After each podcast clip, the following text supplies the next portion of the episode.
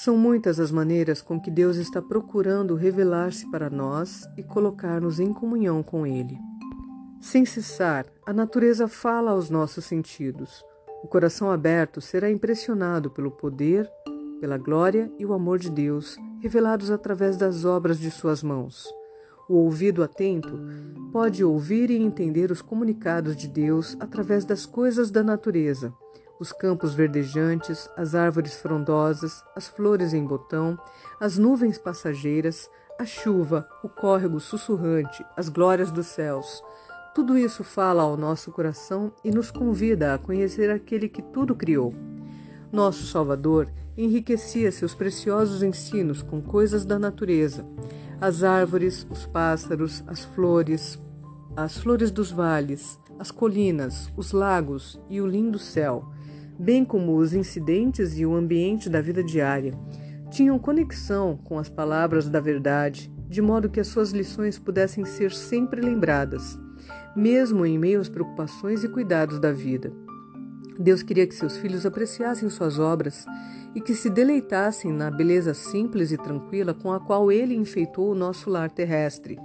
Ele é um amante do que é belo e, acima daquilo que é exteriormente atrativo, ele ama a beleza do caráter e deseja que cultivemos a pureza e a simplicidade como a beleza singela das flores. Basta que estejamos atentos, e as obras criadas por Deus nos ensinarão lições preciosas de obediência e confiança. Desde as estrelas que, em seus inexplicáveis trajetos através do espaço, percorrem, século após século, os caminhos a elas designados, até o minúsculo átomo, as coisas da natureza obedecem à vontade do Criador. E Deus cuida de tudo e sustenta tudo o que criou.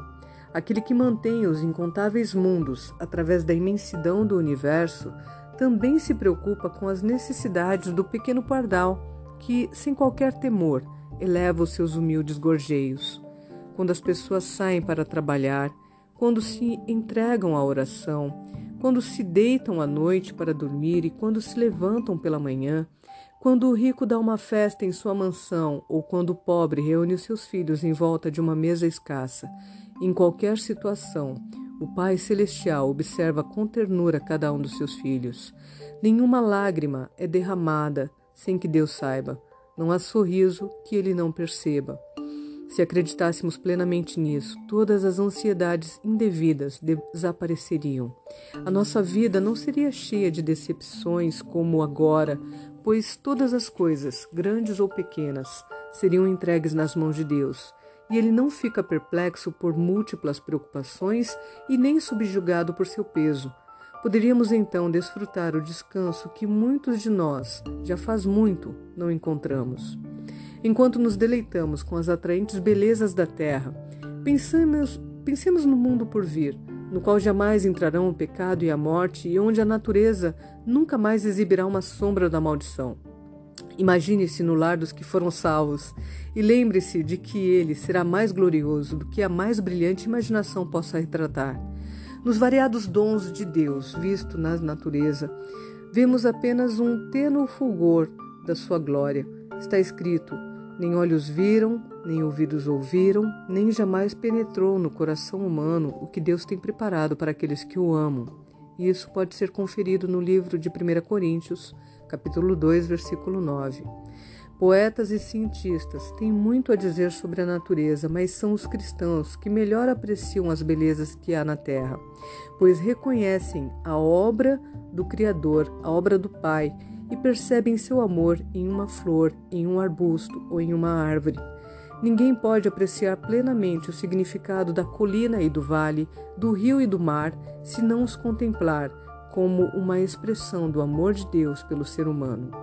Deus nos fala através das suas obras providenciais e da influência do seu espírito sobre o coração nas circunstâncias que enfrentamos, no ambiente em que vivemos e nas mudanças que ocorrem diariamente à nossa volta, podemos encontrar lições preciosas se o nosso coração estiver aberto para discerni-las.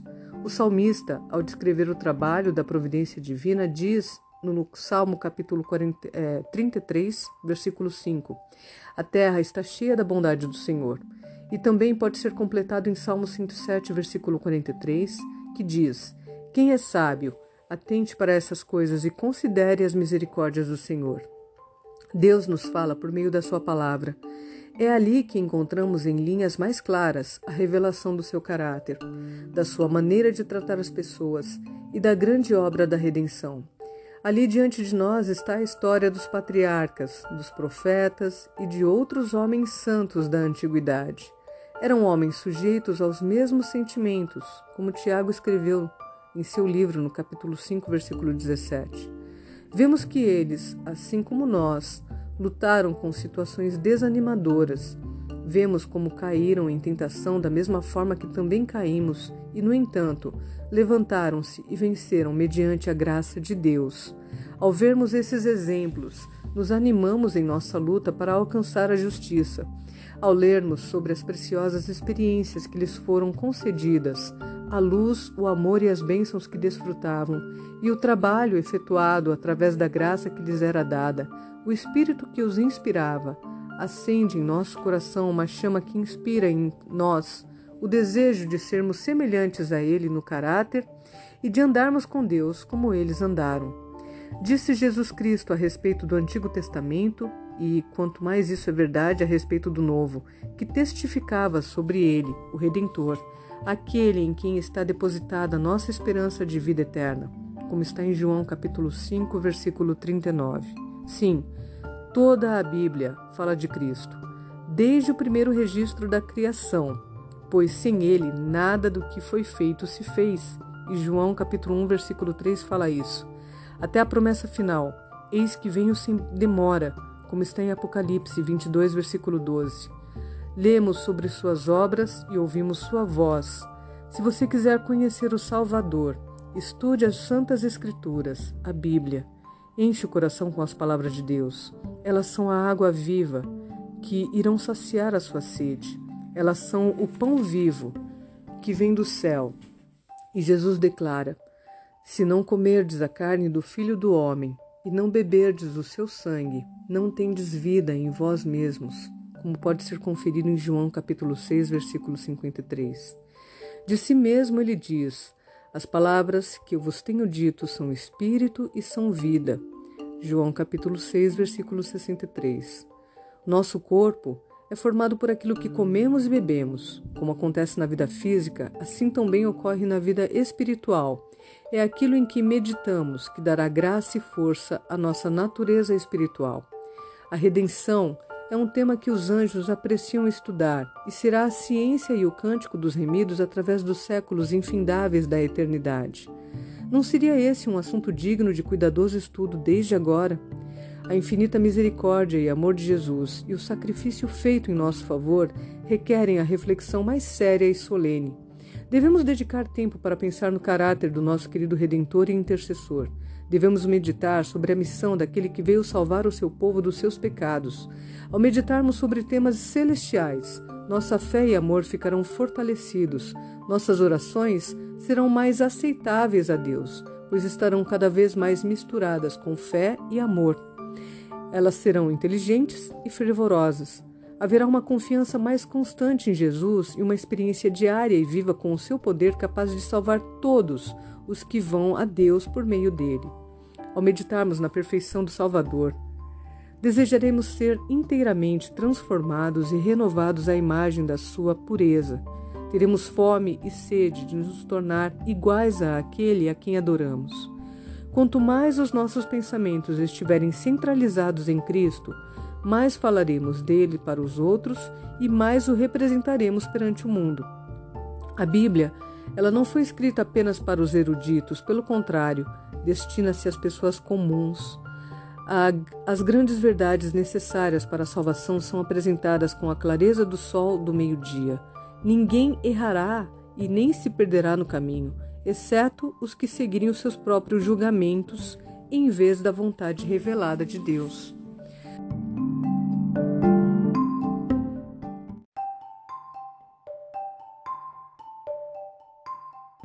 Não devemos aceitar o testemunho de homem algum quanto aos ensinamentos das Escrituras, mas devemos estudar por nós mesmos as palavras de Deus. Se permitirmos que outros pensem por nós, nossa energia e as habilidades que adquirimos se atrofiarão. Os poderes nobres da mente poderão ficar tão debilitados pela falta de exercício nos temas que mereçam concentração que poderão perder a capacidade de compreender o profundo significado da palavra de Deus. A mente se expandirá se for empregada para verificar como os assuntos da Bíblia se relacionam entre si e na comparação de passagem com passagem e de coisas espirituais com coisas espirituais.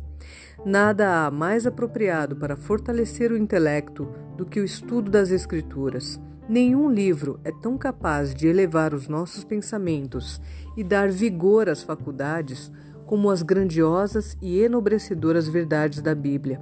Se a palavra de Deus fosse estudada como deveria ser, as pessoas teriam uma mente mais esclarecida, um caráter mais nobre e firmeza de propósito, coisas raramente vistas nos dias de hoje. É muito pequeno o benefício que se tira de uma leitura apressada da Bíblia.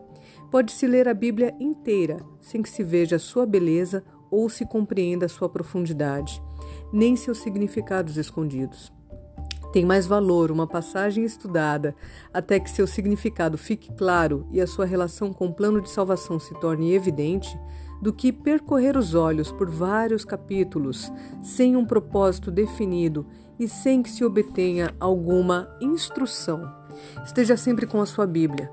Leia sempre que tiver oportunidade. Decore as passagens. Mesmo andando pelas ruas, você pode ler uma passagem e meditar sobre ela, fixando-a na mente. Não podemos obter sabedoria sem fervorosa atenção e estudo acompanhado de oração. Algumas partes da Escritura são efetivamente bastante fáceis de entender, mas há outras cujo significado não está na superfície, de modo que possam ser entendidas na primeira leitura. As passagens devem ser comparadas umas com as outras. Deve haver cuidadosa pesquisa, reflexão e oração. Um estudo assim será ricamente recompensado, como o garimpeiro que descobre veios de metais preciosos escondidos sob a superfície da terra, também aquele que, com perseverança, busca a palavra de Deus como se procurasse um tesouro escondido, encontra verdades de grande valor, as quais estão escondidas daqueles que pesquisam de maneira descuidada. As palavras inspiradas, quando abrigadas no coração, serão como correntes jorrando da fonte da vida. A Bíblia nunca deveria ser estudada sem oração. Antes de abrir suas páginas, devemos pedir a iluminação do Espírito Santo e a receberemos. Quando Natanael foi a Jesus, o Salvador exclamou: Eis um verdadeiro israelita em quem não há dolo. Natanael perguntou: De onde me conheces? Ao que Jesus respondeu: Antes de Filipe te chamar, eu te vi quando estava debaixo da figueira, conforme João capítulo 1, versículos 47 e 48. Jesus nos verá também nos lugares secretos de oração, e se nele buscarmos a luz que nos fará ver a verdade. Anjos de luz estarão com aqueles que com humildade buscarem orientação divina. O Espírito Santo exalta e glorifica o Salvador. Sua missão é apresentar Cristo, a pureza da sua justiça e a grande salvação que temos por meio dele. Diz Jesus: Ele me glorificará, porque há de receber do que é meu e vou-lo há de anunciar, como está em João capítulo 16, versículo 14. Quanto não deve Deus estimar a raça humana a ponto de dar o seu filho para morrer em seu lugar e designar seu espírito para ver seu mestre para que seja seu mestre e guia constante. Como é grande a estima de Deus por nós.